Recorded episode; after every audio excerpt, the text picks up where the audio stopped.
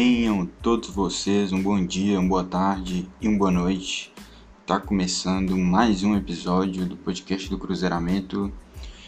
Hoje, o episódio número 74. Eu sou o Matheus. É, desde já avisando que esse episódio falando um pouco mais baixo, porque já tô gravando num certo horário já da noite. É, mas estou aqui para falar dessa, desse vexame, essa vergonha que foi Juazeirense e Cruzeiro pela Copa do Brasil. Um jogo que, por si só, pela característica né, do gramado, a gente já esperava que fosse um jogo feio, um jogo truncado. É... Ainda tinham algumas dúvidas né, sobre a escalação que o Felipe Conceição ia mandar a campo é, alguma parte da torcida ainda acreditava que talvez ele poderia fazer alguma alteração mais profunda, dar chance para quem não teve chance, é, mas usando a razão, usando a cabeça, a gente já sabia o que ia acontecer, a gente já sabia quem ia para campo. E foi exatamente isso. É, ele retorna com o Matheus Neres como primeiro volante. Ele jogou o jogo de ida, não jogou contra o CRB apenas porque na Série B a gente tem o Flávio disponível, né? E o, e o treinador claramente gosta do Flávio. Mas a questão é, Adriano sempre preterido agora. Nunca mais teve uma oportunidade como titular. Então Matheus Neres, né, como titular, é, prejudica bastante a saída de jogo. O jogo de ida tá aí para provar. É, a gente viu ali toda a, a deficiência que ele tem para gerar essa saída de jogo, enfim. E também optou pelo retorno do Matheus Barbosa, o time titular. Matheus Barbosa que é, vinha de uma sequência não muito boa, é, estagnou na posição, não, não apresentou um algo a mais ali que, que pudesse fazer o Cruzeiro melhorar de nível, né? E acabou que ele saiu e tal, do time titular por duas partidas. É, mas com esse problema aí com o Rafael Sobis, que o Rafael Sobis achou ruim de ter saído né, na última partida. É, acabou que o, ele foi barrado naturalmente. E eu até concordo com o Sobis não ser titular. É, e não por questões é, de birra, de briga. Isso aí é, é segundo plano para mim. Falando de bola, de dentro de campo. Dentro de campo, acho que o Sobs não tá rendendo. É, acho que a posição que ele mais rende hoje em dia é jogando como referência, um 9, né? E hoje, para essa posição, a gente tem o Guilherme Bissoli, que tá bem, é novo, é, faz coisas que o Sobs não faz, é, aguenta um tempo maior, né? Em alto nível. Então, para mim, hoje o Sobs é reserva, porque como meia, é, não me agradou. Mas a questão é, é, eu daria uma chance para o Marco Antônio. Eu já cansei de falar isso, acho que já é claro, óbvio. Todo mundo que escuta isso aqui já morre de saber disso. Ou então para o próprio Claudinho. Um dos dois. Enfim, eu não retornaria com o Matheus Barbosa. Mas era de se esperar que isso fosse acontecer. E ainda mais que o Matheus Barbosa marcou um gol, né? Contra o CRB e na última partida. E isso credenciou ele a jogar. E essa formação é, que o Conceição manda a campo, uma formação que deixa o Cruzeiro, como eu disse, sem saída de bola. O Cruzeiro, além de não ter um gramado né, qualificado para jogar, um gramado inclusive muito irregular, que a bola quica demais. É, o Cruzeiro ainda não tem material humano para conseguir tocar a bola com um pouco mais de calma, com um pouco mais de lucidez, mesmo com um gramado ruim. Então a gente abusou no primeiro tempo de, de bola longa, principalmente ali com o Everton, né, que tem essa característica, tentando ali ganhar a segunda bola, ou então tentando achar ali um, os pontas, né. Mas assim, no primeiro tempo nada aconteceu demais, o Cruzeiro não conseguiu criar grandes chances, foi um jogo bem feio, o Cruzeiro conseguiu amarrar uma partida, até porque o Juazeirense não chegou muito a gol, né, então é, essa parte defensiva Cruzeiro estava indo bem no primeiro tempo. A gente volta sem alteração, né? A gente volta com o mesmo time, é, talvez ali com os jogadores um pouco mais adaptados ao gramado, enfim. E até na saída ali, o, o eu queria registrar né, que o Romulo deu entrevista, o Romo admitiu que o jogo do Cruzeiro seria esse, esse jogo feio, esse jogo é, de muita marcação, é, mas sem grandes jogadas, né? E cara, é, como eu estava falando anteriormente, a gente talvez um pouco mais adaptado ao gramado, é, um pouco mais adaptado à partida, né? A gente entendeu melhor a partida. O Cruzeiro volta até com certo ímpeto. É, acho que se deve muito ao Bissoli, talvez, que começou a entrar na partida. Ele teve alguns momentos ali no ataque que ele finalizou duas vezes em sequência. É, o Romulo também, né? Tava fazendo uma partida boa até determinado momento. Teve outro momento ali com o Ayrton cabeceia sozinho na cara do goleiro e cabeceia para fora. É, o Cruzeiro tem novamente tem oportunidade de fazer o gol e novamente a gente desperdiça é, jogo pós jogo esse problema crônico do Cruzeiro, né? De não matar o jogo quando pode, quando é melhor, porque esse era um momento que a gente, é, apesar de não estar jogando futebol vistoso, é, o jogo estava controlado, estava controlado e o Cruzeiro ainda conseguia gerar algumas chances.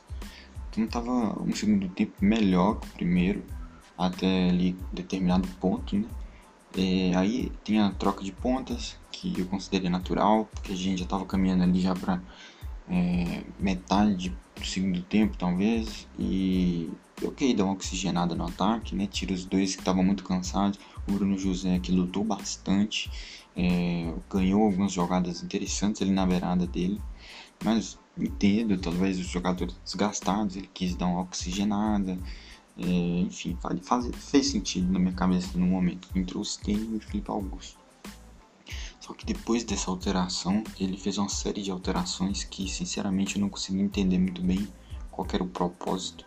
Eu não sei se ele achou que a partida estava ganha, segura demais, confortável demais. Ele coloca o Paulo, ele tira o Neres, ele, ele faz o Cruzeiro jogar com a saída de três, né? Ele troca os laterais esquerdos, coloca o, o, o Kaique, tira o Matos Pereira. Então é um Cruzeiro numa formatação diferente. O Cáceres recuando mais, fazendo a saída com o Paulo, com o Ramon. Enfim, e o resto do time lá na frente. É... Então, eu fiquei, como eu disse, de cara, não entendi qual era o propósito. É... E essas mexidas elas não surtiram efeito positivo nenhum em cima do time, muito pelo contrário. É, foi um momento ali que a Juazeirense também fez suas alterações, tirou seus jogadores desgastados, é, colocou jogadores descansados, colocou o time para cima, o time veio pro abafa, porque qualidade técnica eles não têm tanto, isso é fato. É, vieram para abafa e, e o jogo nessa configuração, o Cruzeiro teve a oportunidade de matar não matou e o Juazeirense tá num gol de estar tá vivo no confronto. Então realmente foi. Tava, tava desenhado que isso ia acontecer, tava quase que na cara. Quase que na cara. Clássico do futebol isso acontecer. A gente teve um momento superior na partida, fora o primeiro tempo que a gente neutralizou eles, a gente não deixou o Juazeirense atacar. E cara, depois dessas alterações do Conceição, eles conseguem vir ali no desespero, numa bola alçada na área, numa bola pingada. Era um risco, a gente correu esse risco e acabou que a gente foi castigado. Levamos um gol ali no último minuto, praticamente. É, o time ali desmorona, psicologicamente o time desmorona, é nítido. A gente vai para um disputa de pênaltis que nem o Fábio conseguiu segurar pra gente. A gente erra ali três pênaltis, né? as dois. Uma eliminação patética, uma eliminação desnecessária. Até ali, até os 30 e poucos do segundo tempo, uma partida que estava controlada. É, e eu digo controlada no sentido de a Juazeirense tinha grandes oportunidades. Mas o Cruzeiro acabou que se retraiu demais. As alterações não surtiram efeito, a gente não viu o, o, o, nenhum contra-ataque né, puxado pelos pontas. Enfim, deu totalmente errada a estratégia do Felipe Conceição. É uma eliminação que está completamente na, nas costas dele. Eu sou um cara que apoiei a vinda segura, segurei a bronca no sentido de não pedir a cabeça dele em nenhum momento até agora.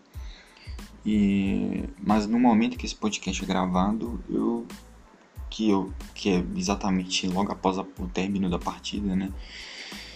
Eu eu não sei se ele vai continuar no comando técnico do time, não sei se ele vai resistir, é, não sei como está o clima de vestiário, não deve estar tá dos melhores, ainda mais depois desse problema que ele teve com o Sobs.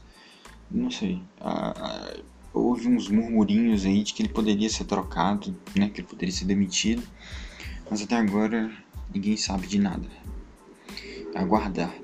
Mas que ponto chegou? Não precisava ter chegado nesse ponto. Acho que é um, é um cara que, que entregou um, um trabalho regular para bom né, até certo ponto.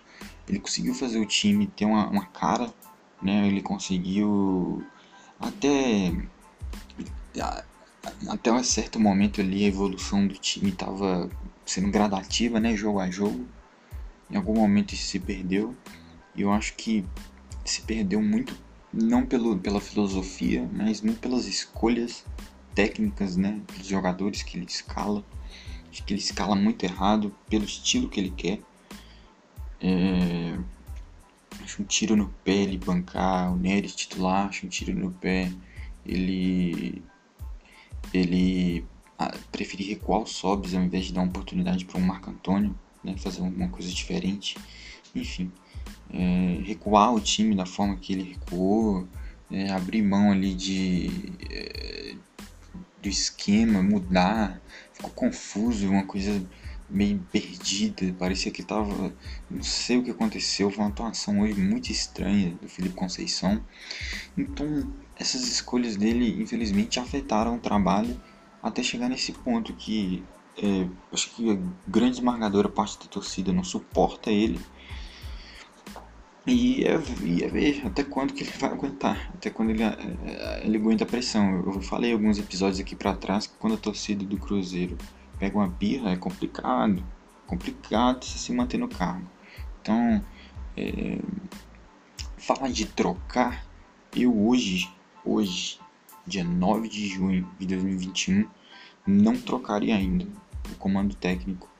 Eu teria uma conversa séria, né? Se eu fosse um dirigente do Cruzeiro, eu buscaria saber do treinador quais são os planos dele, quais são os próximos passos, é, ver o que ele quer do time, porque se o Felipe Conceição não, a partir de agora, a partir dessa eliminação, se ele continuar no cargo, óbvio, se, se, não, se não tiver uma mudança radical nas escolhas que ele vem fazendo, eu acho que vai ficar vai ficar insuportável, assim, pressão. Ele vai cair.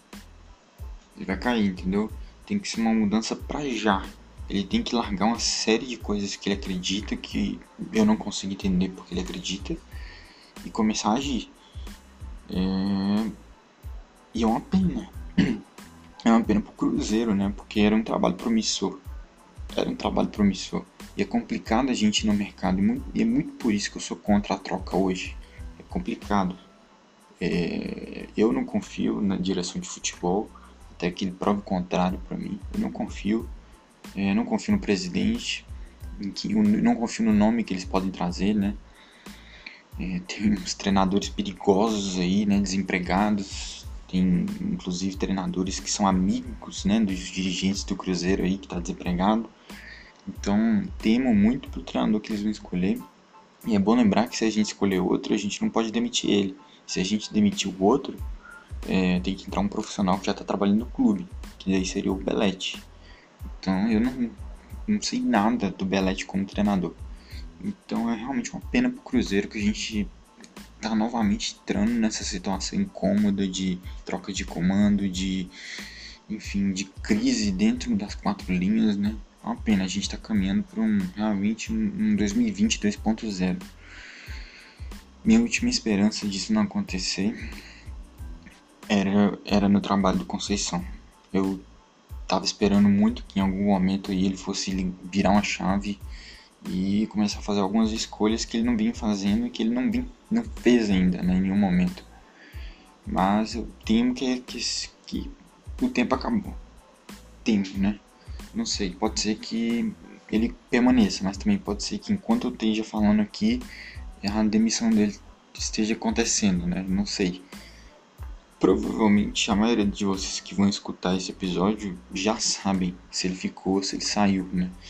Mas eu quero ressaltar que nesse momento eu não sei. Eu tô totalmente descontextualizado, desinformado, eh, com a cabeça quente ainda da eliminação.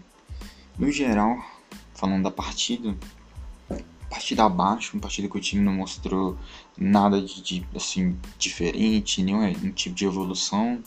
É, foi um jogo feio mesmo, que a gente teve ali é, uns 20 minutos de superioridade no segundo tempo e não sabemos aproveitar. Então, castigo duro era uma grana que a gente precisava, 2,7 milhões de reais, uma grana boa aí que já paga boa parte da folha salarial do, do clube, eu acredito, que ficou para trás, que o Cruzeiro deixou escapar pelas mãos de uma forma até vergonhosa, posso dizer. Uma partida que estava controlada ser perdida dessa forma. Então, eu queria só fazer o registro desse episódio, registrar minha indignação com o próprio Felipe Conceição. É uma sacanagem as substituições que ele fez hoje. Indefensável, indefensável. Hoje foi indefensável. E é isso. Então, vejo vocês no próximo episódio é, provavelmente de treinador novo ou não, né? Mas, enfim, vai ser no sábado, né? A partida, a próxima partida, 9 e meia contra o Goiás, se não me engano, no Mineirão. E é isso. Então, muito obrigado você que ouviu até aqui. Peço perdão pelo por estar tá falando um pouco mais baixo nesse episódio, né? Mas é só nesse episódio. Então me siga nas plataformas de podcast, Cruzeiramento, no Twitter também, Instagram, Cruzeiramento, tudo. E é isso, até a próxima e tchau.